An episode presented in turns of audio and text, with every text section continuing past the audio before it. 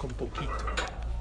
La que en realidad tiene hambre es el alma. Les voy a hacer una prueba. ¿Cuáles son de las de los deseos más grandes que la persona tiene? Por ejemplo, dormir. Una persona va a una boda, se desvela toda la noche, o Shavuot, se queda toda la noche despierto, estudiando. Puede la persona quedarse dormido parado del sueño, ya no llega ni a la cama. Está desesperado, no quiere saber nada más que acostarse en su cama y dormirse. Es todo lo que quiere. Viene la persona y se duerme. Ay, ya llegué a la cama, Hashem, no dormí toda la noche. ¿Cuánto puede dormir la persona? ¿Seis horas? ¿Ocho horas? ¿Diez? Después de diez horas, a ver, duerme doce horas, los jóvenes, doce horas. Te escupe la cama. Ya, ya no puedes dormir más. Bueno, quiero dormirme 24 horas. No, no puedes. Más de 10 horas, 11 horas, 12 horas, no puedes dormir más. Son a viajar. Yo tengo un libro, se llama John, John Maxwell. Les he hablado mucho de él, es un coaching de negocios muy importante. Es un bestseller, tiene varios libros que son bestseller. Y él dice, dice, no entiendo, hay gente que planea más sus vacaciones que su vida. Hay gente que seis meses planea sus vacaciones y le habla a la agencia y ahora el hotel y reserva y el, boleto y el barco y el este y la este, esta. unas vacaciones de 10 días, de dos semanas. Y por fin llegó el día después de tanto esperar, de seis meses de preparación y ya estás, estás emocionado y no duermes toda la noche a la emoción y te vas en el avión y llegas y el, el primer día pues en lo que te acomodas, el segundo ya estás más acomodado, el tercer día estás feliz, el cuarto, el quinto, el sexto ya empiezas a extrañar un poco tu comida, el séptimo tu cama, el séptimo cuando estás de regreso que dices, ah, Baruch Hashem, Baruch Hashem.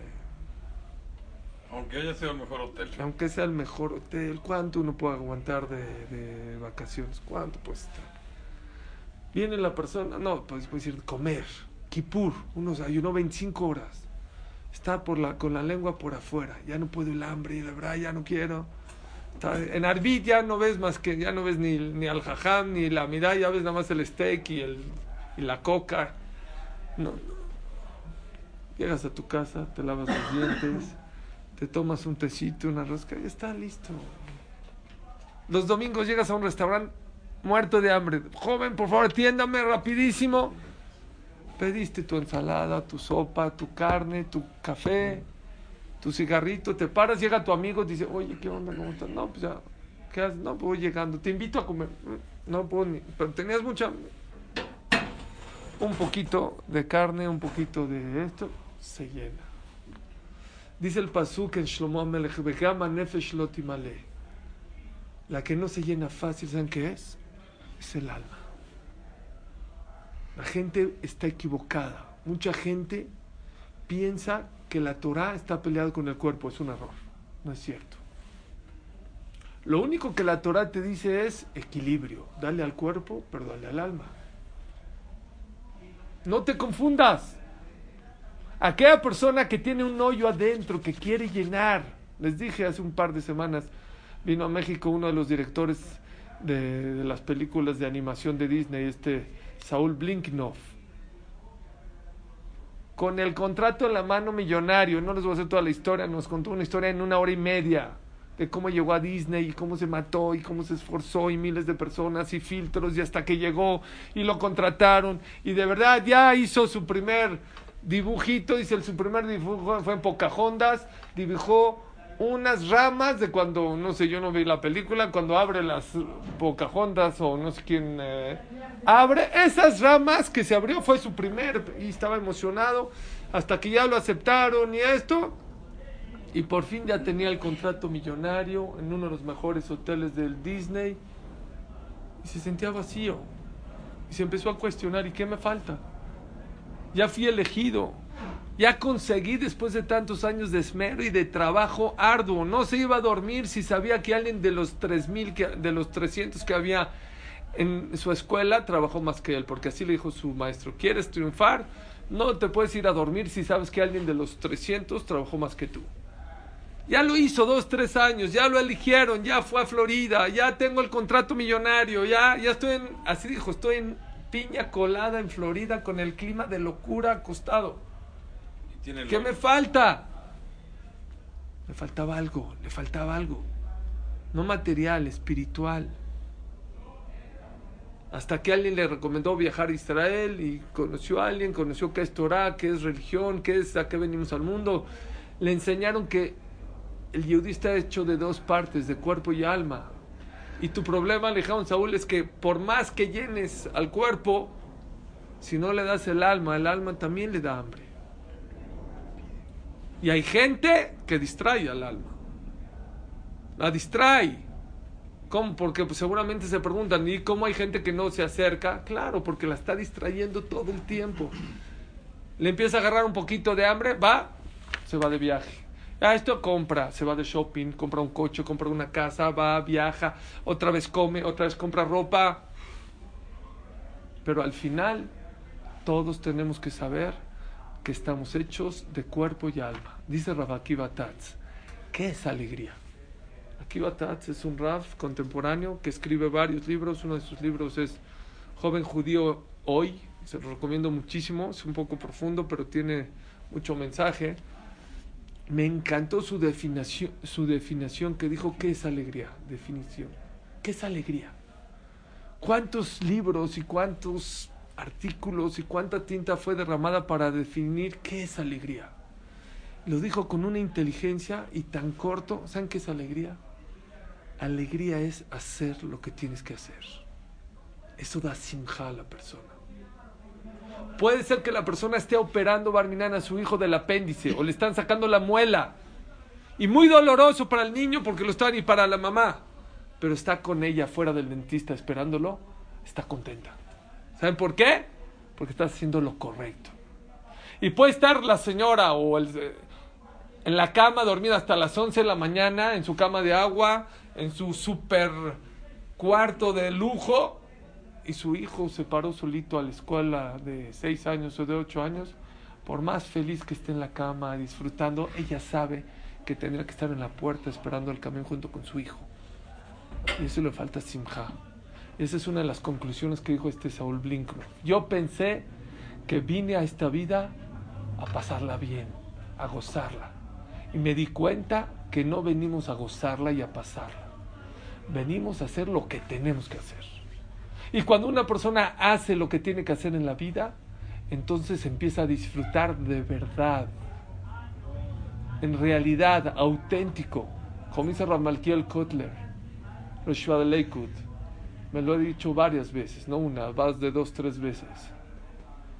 La persona que es feliz, verdadera, hasta en la cara se ve. Hasta en su cara, en su rostro se nota. Y cuando hay una persona que finge ser feliz, también se nota. Aunque lo ves ja, ja, ja, y lo ves con la botella, y lo ves con los amigotes, lo ves en su coche, al final te das cuenta que la felicidad auténtica es, acuérdense bien, hacer lo que tienes que hacer en la vida. Es uno de los motivos principales por qué la persona tiene... hacer lo que quieras hacer. No es lo que quieras, no. Porque no venimos a hacer lo que quieras. Un Raf dijo, puedes venir a hacer lo que quieras, pero lo vas a hacer una sola vez. Esta vida no se vino a gastarla, se vino a invertir. A invertir. Darle al cuerpo para qué, para qué, no como finalidad, para que deje al alma hacer su misión en la vida. Y todos tenemos una misión. Y cada quien tiene una misión distinta, pero hay reglas del juego. Las reglas del juego se llama Torah. Esos son los márgenes. Dentro de ahí lo que tú quieras. Unos vamos a meternos más en Geset, otros en Atzalá, otros en estudiar, otros en enseñar, otros en ayudar, otros en tratarse de acá, pero siempre los márgenes están muy bien marcados por la Torah. Por eso Abraham Lincoln dijo, Abraham Lincoln, presidente de Estados Unidos, uno de los mejores o el mejor regalo que tiene la humanidad es la Biblia. ¿Por qué? Porque es celestial, es de Dios. Son las instrucciones de cómo comportarse en este mundo. La persona no le puede decir, como le digo a mis amigos, es un volado muy caro decir, no, no, La Torah eh, era para el tiempo de antes. Chécala, léela, léela. Hay una historia muy chistosa de la Rabanit Jungreis. No sé si han escuchado a Rabanit Jungreis, Esther Jungreis. Nada más, terminaste de- de- Planeamos más mis vacaciones que mi vida. ¿Ahí acabó la plática o, o seguía? No, lo que él dijo es, nada lo traje como entre paréntesis, diciéndote de que la persona muchas veces piensa que si viaja, ahí va a estar la felicidad. No, puedes viajar, pero no es, no veniste a viajar este mundo nada más. No veniste a comer. La persona piensa, "Ah, me siento así, voy a comer. Mucha gente, muchas mujeres se van a comprar. Voy a ir a comprar. Claro que te distrae. Pero pasa el efecto de, de, de la compra y se desaparece. Y otra vez vuelve a aparecer ese, ese sentimiento de, ¿qué más puedo hacer? Elvis Presley, por ejemplo. No sé si ustedes vieron alguna vez un video de Elvis Presley a los 35 años. Tenía todo en la vida, todo, fama, dinero, mujeres, todo. Todo lo tenía.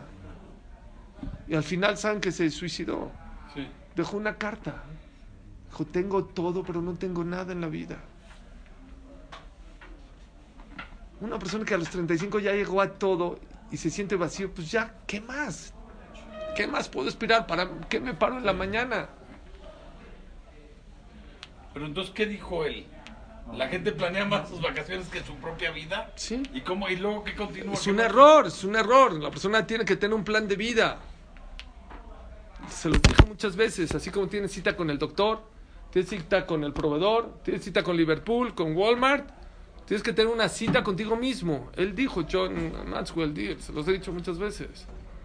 Él dijo que él conoce grandes empresarios, grandes artistas, grandes deportistas, muy exitosos. Dice, por lo menos tienen una cita con ellos mismos una vez a la semana.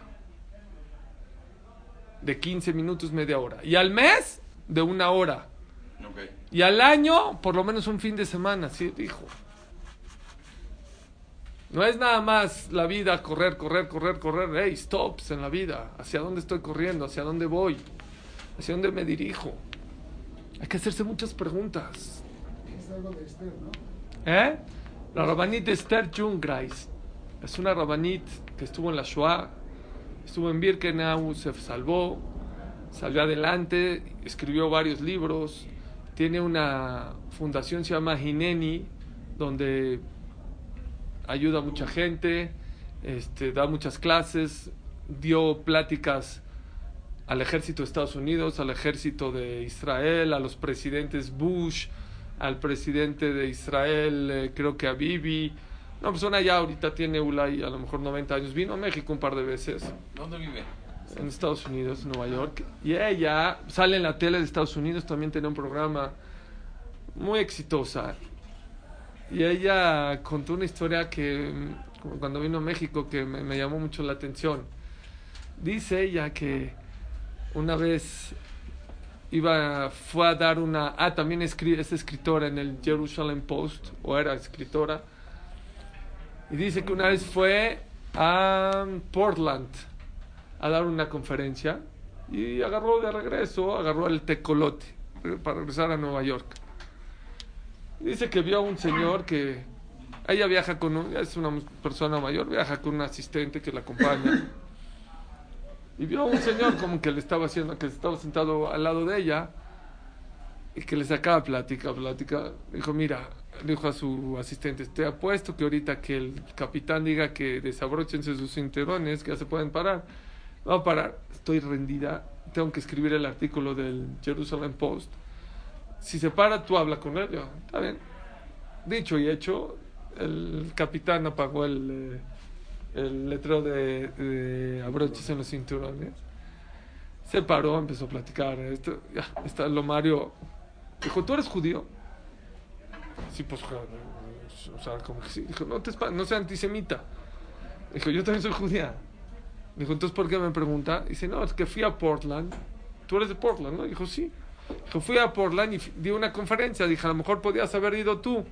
Dijo, no, no, no, ¿de qué es la conferencia? Le dijo, de Torah. No, dijo, no, yo esas cosas no creo. Ah, está bien. Ya, siguió, se sentó. En eso viene la zafata con el carrito de la comida, cuando dan comida. Y de repente le dice al señor, la zafata, eh, ¿quiere un macarrón un sándwich de jamón? ¿Qué prefiere? Dijo, un sándwich de jamón. Se voltea a la rabanita y le dice a la zafata, señorita, él no puede comer eso. La señorita y él se quedan como que este... ¿Qué hago, señor? Deme la torta de jamón, por favor. Señorita, él tiene un contrato que no puede comer eso. Este ya así la volteó a ver estás loca, estás loca. ¿Qué te pasa? ¿Qué contrato? Yo ni te conozco, te acabo de conocer aquí en el avión. La zafata no sabe qué hacer. Señorita, yo soy el, el- eh, pasajero, deme le, dio su torta de jamón. Dijo, ok. Dijo, yo le digo que usted no puede comer, tiene un contrato. Ahora dijo, así le hizo. "Ah, estás loca, yo ni te contó qué contrato ni que mi abuela. Está bien. Acabó el vuelo, llegaron, aterrizó el vuelo, están en las maletas. Este tenía coraje. ¿Qué contrato? ¿Qué, qué? Llegó, sacó una tarjeta y le dijo, mira, tú necesitas no un psicólogo, un psiquiatra. Le dijo él a la rabanit. Dijo, ten esta tarjeta y ve directo con el psiquiatra. ¿Qué contrato? Yo te conocí ahorita. Me dice, estás loca, no me dejas comer. Tú tienes razón. Yo la, la guardó. Ella agarró una tarjeta de ella y le puso el nombre del contrato, la Torah. Dijo, mira, tú ve y checa este contrato. Vas a, te vas a dar cuenta que tú tienes un contrato que no puedes comer taref. Se lo dio. Estás loca, le dijo, estás loco. Ya. Contó ella, pasaron 10 años, no supo nada. Ya, se acabó el viaje. Fue a Israel a dar una conferencia a un hotel. De repente le tocan en el cuarto. Abre la puerta. Un señor con kipá, con barba, con peot. Hola, Rabaní Jungrais, ¿cómo está? ¿Se acuerda de mí? Se- te, me haces familiar. ¿Cómo no se acuerda de mí? La verdad, no. ¿Para qué te miento? Portland. Vuelo de avión. 10 años. ¿Qué? Jamón. Contrato. ¿Qué? ¿Qué pasó? ¿Qué te hicieron? ¿Quién te agarró? ¿Qué? ¿Qué? ¿Eres tú? Soy yo. Soy yo. Mira, se me enchina el cuerpo. Dijo, ¿pero qué pasó? ¿Qué? Dígame. Dijo, mire, tengo no sé cuántos años buscándole y no daba. Se me perdió su tarjeta y no daba con usted. Pero ahorita yo vivo aquí en Israel. Nada más le quiero decir, yo no sé si usted fue con el psiquiatra que le recomendé. Pero yo fui y chequé el contrato que usted me dijo. Ay, Rabanit, qué contrato tan hermoso tenemos el pueblo judío con Dios y yo lo desconocía. Empecé a estudiar, me empecé a meter, me empecé a meter y me di cuenta que soy un tonto, que no soy y que no me preocupo por ser la persona que, que tengo que ser. Yo le daba mi cuerpo, se me olvidaba que yo también tengo un alma. Lo sabía, pero nunca me imaginé un contrato tan hermoso. Hoy en día soy una persona que soy Shomer Torah Mitzvot Masim Tovim. ¿Cuánta gente conoce todos los países del mundo? Conoce África, conoce, conoce las estadísticas, conoce la bolsa, conoce las estadísticas de deportes.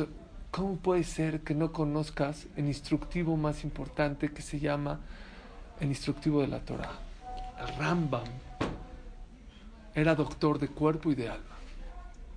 Y el Rambam, Maimónides, dice, que en el Perek Shlishi de Alajot de Ot, o en el Perek Sheni, en Alajot de Ot, dice así el Rambam, Maimónides. Joli Aguf, las enfermedades del cuerpo, Toamim Amar Matok Matokmar. Hay veces el cuerpo está tan enfermo que lo dulce te sabe amargo y lo amargo te sabe dulce. Veyesh mina jolim, existen enfermos, le machalot shenan roim la Tan tan enfermos que quieren comer comida que no es comestible, que gonafar, no sé si ustedes conocen que existe una enfermedad en los niños que van y comen cal, rascan la cal y se la comen, porque está, el cuerpo está enfermo. Hay que medicarlos para que su organismo Y la comida le das una carne, ¡ah! Verduras, nada. ¿O cuánta gente le encanta la comida chatarra? Y le das carne, le das pescado. No, eso no. Está mal. Dice el Rambam, el cuerpo muchas veces cuando se enferma, lo dulce le sabe amargo y lo amargo le sabe dulce. Escuchen bien. Kaj Bene Adam. ¿Saben cómo se hizo el Rambam, eh, doctor? Muy famoso. Rambam era ayudante de un doctor árabe en Marruecos. Y él era del chalán del doctor, era un muy buen doctor. Y él lo hizo para aprenderle cosas al doctor famoso árabe. En una ocasión había una persona muy rica que tenía un dolor de cabeza tremendo, tremendo. Todos lo acompañaron, dijo el doctor, hay que abrirle la cabeza. Le abrió la cabeza y se dio cuenta que tenía un gusano, no en, la en el cerebro, pero metido, así, muy metido en el cerebro. Y por eso tenía tanto dolor. Dijo este doctor, no hay lo que hacer con este paciente. Porque si se lo quito el gusano, le quito el pedazo, de, hay que cerrar. Ya, se va a morir. Vino al Ramba y le dijo, con todo respeto, doctor, si me da chance a mí, yo le salvo la vida. ¿Tú? Pues yo, yo no tengo nada que hacer. ¿Pero qué? ¿Le vas a operar sin...? No necesito ni operación ni nada. ¿Qué necesitas? Dijo, ¿me da chance? Dijo, tráigame rápido una hoja fresca del campo, que tenga olor fuerte. Te trajeron una hoja fresca con olor intenso, se la puso junto al gusano, el gusano empezó a oler, empezó a caminar, a caminar, a caminar, se subió a la hoja, se lo sacó, cerraron el cerebro, le salvó la vida a ese jeque. En ese momento el Rambam se hizo de los doctores más famosos y fue doctor del jeque de Marruecos. Entonces, el Rambam no nada más era doctor de cuerpo, también era doctor de alma. Entonces, vean lo que dice así el, el, el Rambam. Kaj bene Adam, así como el cuerpo se puede enfermar, igualmente la persona, Shenafshotehem Cholot. Cuando una persona peca, peca, peca, peca, peca, peca, peca, peca, peca, no se acerca, no viene al knis, no reza, no tefinim, no kasher, cero mitzvot, cero. No Kippur, no Purim, no Seudá, no Megilá, no Pesach, no, no, no nada. Dice el Rambam, también el Nefesh, también el alma se empieza a debilitar. Mitavim beoabim de otarot sonim tová. Entonces, ¿qué pasa con esa Neshama? El cuerpo se desmaya. La Neshama no existe, dice el Rambam, que la Neshama se desmaye. No. ¿Qué pasa? Se descompone. ¿Qué es decir se descompone? Empieza a querer y amar las cosas, las cualidades. Ama el, el orgullo, el egoísmo. Empieza a buscar el cabod, el honor, los deseos. La Neshama se descompone. Empieza a buscar como loco que le den respeto, que le den cabot, que le den honores. Disfruta cuando una persona come algo prohibido, lo disfruta. ¿Cómo puede ser? En una ocasión le preguntaron doctores al Hafetz Haim si podían estudiar con cuerpos cadáveres, medicina, porque muchos doctores estudian con cadáveres para practicar y todo. Dijo, no los entiendo. Si es con cadáveres de Yehudim, no es Azur. Y si es cadáveres de no Yehudim, ¿de qué les sirve? Ustedes van a ser doctores de Yehudim, es cuerpo distinto, es diferente, son distintos. No es cierto. Así dijo el Hafetz Haim. Trabajan de otra manera. No es cierto. ¿No? El Abrabanel dice, dice el Abrabanel, ¿por qué la Torah en la perashá de hoy prohíbe comer cosas reptiles, este, cangrejos, eh, camarones, todo ese tipo de animales? ¿Cuál es el motivo? Dice el Abrabanel, porque esa comida para un yehudí le afecta a su cuerpo, no a su alma. Él no habla del alma. Hay otros que discuten al Abrabanel. El Abrabanel dice, hay gente que puede comer caracoles, escarabajos, grillos y no le pasa nada. El cuerpo, el yehudí, está hecho de qué manera? está hecho de tal manera que no puede comer ese tipo de comidas. Eso le afecta, no a su alma, a su alma seguro, vamos a ver más adelante, a su cuerpo. ¿Quieres cuidar tu cuerpo? Tienes que cuidarte de todas esas cosas que la Torah te prohíbe. Tengo un caso, Ham Shaul Credit contó, de que estuvo en Houston por cierta situación y se encontró ahí a una persona yeudía que también estaba ahí, la estaban atendiendo. Y le dijo al doctor, le dijo a ella, le dijo, jajam, deme una barajá, que no sé qué. Le dijo, ¿qué? ¿Usted qué tiene? Le dio triquina, ¿saben qué es triquina? El cerdo tiene un virus que le dijo el doctor, ¿eh? Cisticérdicos. Así se llama, correcto.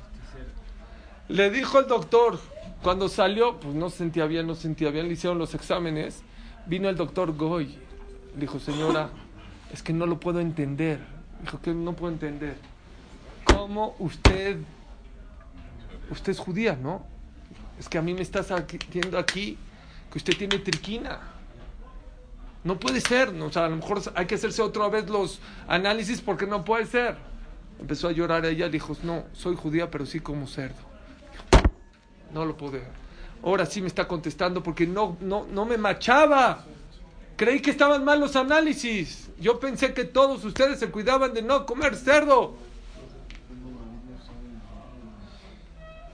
La persona tiene que saber, muy importante, cuidar a su cuerpo. La Torah te da el instructivo de cómo cuidar al cuerpo. Mucha gente no entiende que las restricciones, la Torah son restricciones. El que diga que la Torah no son restricciones es un mentiroso, no sabe qué es Torah. Pero que sepa la persona que las restricciones son buenas para el cuerpo y para el alma. Una masaje nidá trae. ¿Sabes por qué Akash te prohíbe dos semanas al mes aproximadamente a tu esposa cuando está nidá? ¿Por qué? Para que sufras. Somos masoquistas en la Torah. Para nada. Para que disfrutes. Para que dos semanas de verdad las disfrutes. ¿Sabes por qué no te dejo comer de todo? Para cuando llegas al restaurante o llegas al lugar y por fin encontraste kosher o kasher, disfrutes de eso que estás comiendo. ¿Por qué una vez a la semana no te dejo trabajar? ¿Para que te encierres y llores en tu casa? No, para que el domingo, lunes puedas venir a trabajar con mucho más ganas. Antes de que Akosh Barjú dio la Torah de una introducción. Señores, ahí les va la Torah. Y Dios sabía que Torah son restricciones. Pero antes de decirles, ¿sabes por qué? Quiero un pueblo de reyes. El rey no puede ir a donde quiera. No se puede vestir de la manera que quiera. No puede comer de la manera que sea. Está escrito en Pesaj, el Corbán Pesaj. Saben que había un Corbán en la noche de Pesaj. No se puede romper los huesos. ¿Por qué? No, ¿Por qué tiene? ¿Por qué? No es de reyes. Romper los huesos es como muerto hambre. No puedes comer de esa manera. Hay varias alajot que se aprenden de los reyes. Así Bené Israel, así Akash Barjú pidió que nos comportemos. Y se los he dicho una y muchas veces en muchas clases, en muchos cassettes.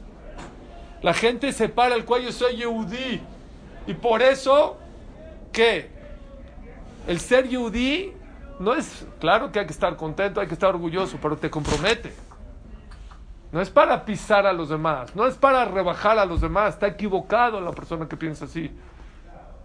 Para meterte en segunda fila o, o, o, o, en las filas o en el banco, no sé, o agarrar la mejor mesa del, del show hasta adelante. No, no, no, no para eso fuiste ser Yehudi. ¿Saben para qué Akash Barjú nos hizo? Dice el, el, el, el Naví, el profeta, Orlamim. Para que seamos luz entre las naciones luz entre las naciones. Por eso, se los dije, ¿no? En, en Rosh Hashanah de hace dos, tres años, el presidente de Obama nos los recordó. Cuando tenía un año, dos años, cada Rosh nos manda un mensajito, está grabado en YouTube, lo pueden ver, Rosh de hace dos, tres años. Shana Tová, le Shana Tová Tikateo, les recuerdo al pueblo judío que ustedes son Orlamim. Luz entre las naciones. Hay un Rab que es- era una persona muy rica, muy, muy rica en Estados Unidos, vive ahorita. se de- dejó todos sus negocios, se metió a hacer y se hizo un rap muy importante, se llama Raf Tauber. Ya es una persona mayor de 80 y tantos años. Y él dice que él se acuerda cuando llegaba un yehudí a un hotel en Nueva York en los años 1920 por ahí. Dicen, ¿usted es yehudí? Sí. Pase por favor aquí a firmar al libro de honor. Por favor, pase por aquí. Es un honor tener un yehudí en nuestro hotel. Se nos olvida muchas veces eso. Que venimos a ser Orlamim, luz entre las naciones. Y si la persona nada más le da el cuerpo al cuerpo al cuerpo, perdón, no vas a ser luz entre las naciones. Tienes que darle al alma, tienes que ponerle frenos a tus deseos, a tu cuerpo. No todo lo que pida tu cuerpo se lo tienes que dar. No todo lo que piensas se tiene que decir, sino todo lo que dices se tiene que pensar. Eso es Torah. No todo lo que se te, se- te antoja puedes ver. No todos los días que quieres trabajar vas a trabajar. Vean todo cómo la Torah te educa, te da disciplina. ¡Ey! Al cuerpo, amánsalo. Ponle frenos. Porque la persona que todo lo que su cuerpo y todo lo que su eh, parte corporal quiere se le da, dice el Jobot Alevabot, es como aquella persona que tiene sed y toma agua de mar. Por más agua que tomes, más sed te va a dar. Mishe y es lo maner rotze mataim. La persona que tiene 100 quiere 200. El día de hoy es el Yortzeit de Rav Shlomo Zalman Orbach.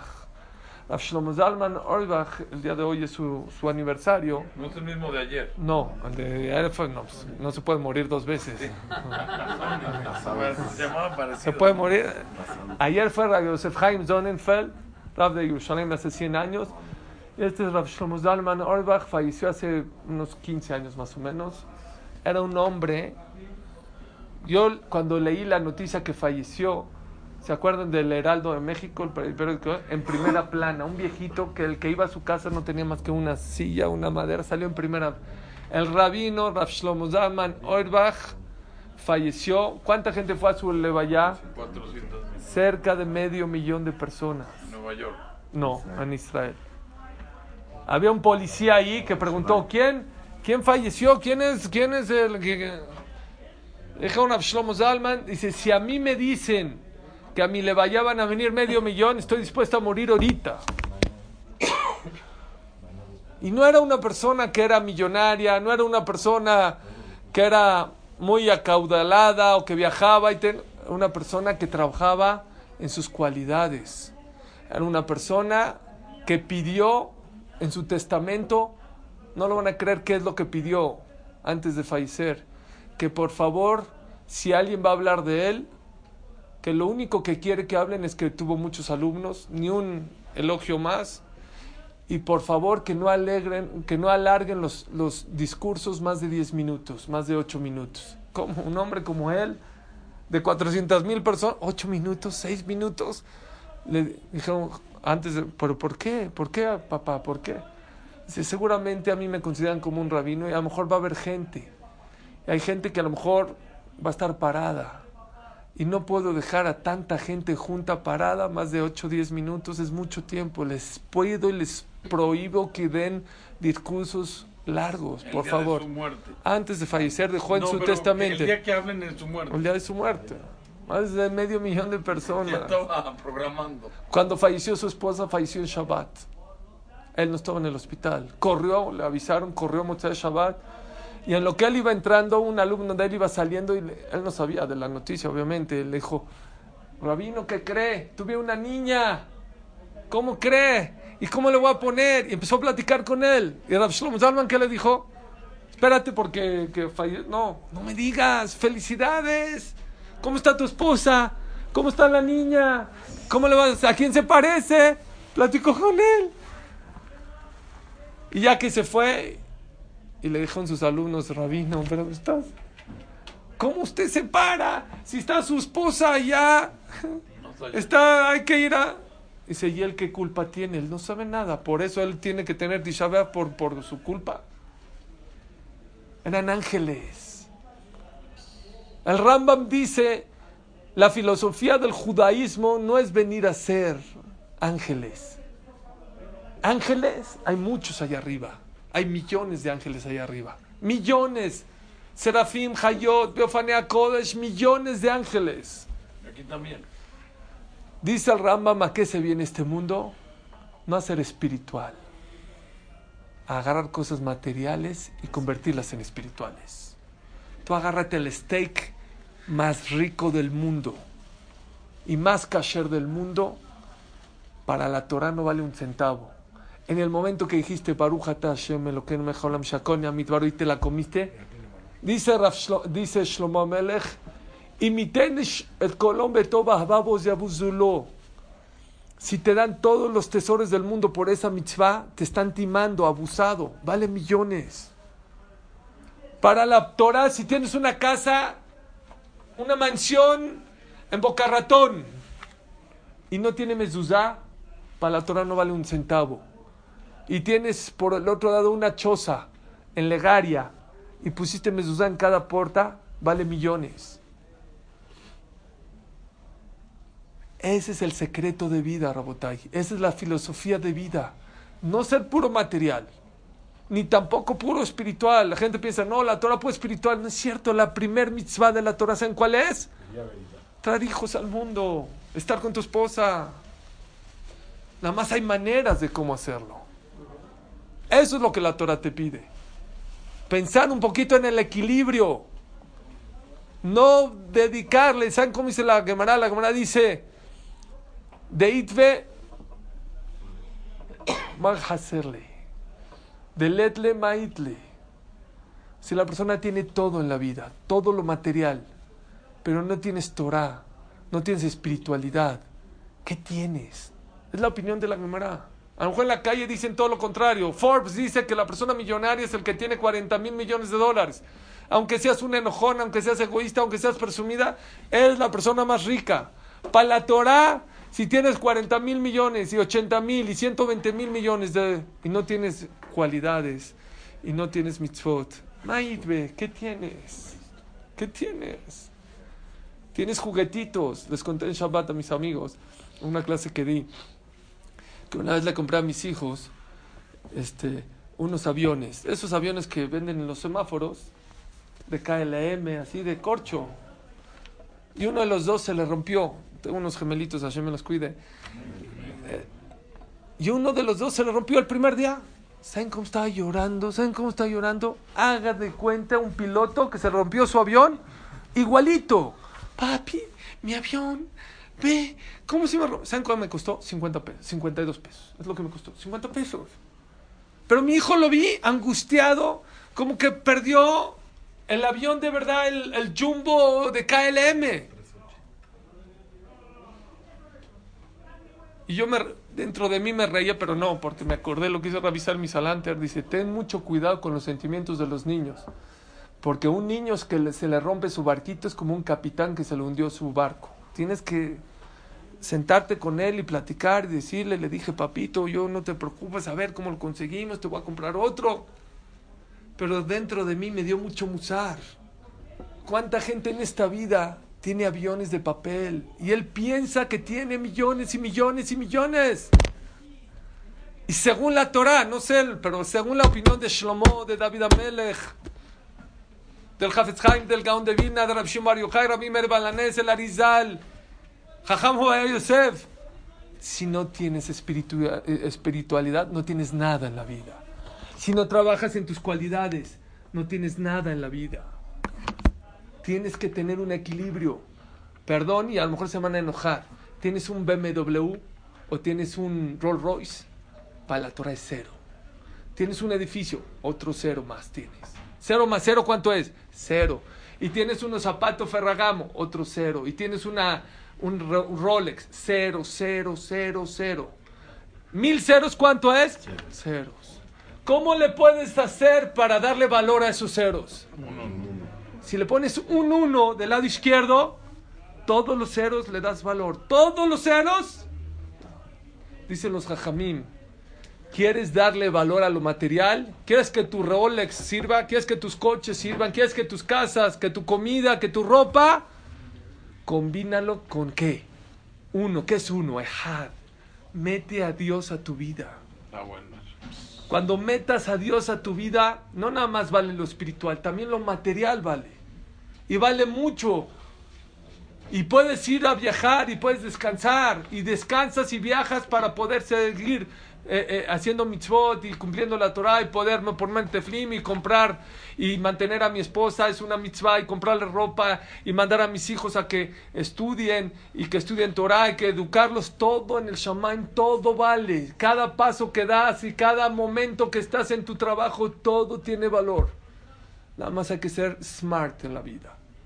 Tienes que por lo menos echarte un ojito y ver el contrato tan grande que tienes tú. Un compromiso con Dios, pero también es un compromiso hermoso, porque cuando una persona en Yehudi hace lo que tiene que hacer en la vida, eso al final, como dice Rabbi Bataz, te va a dar simja en la vida.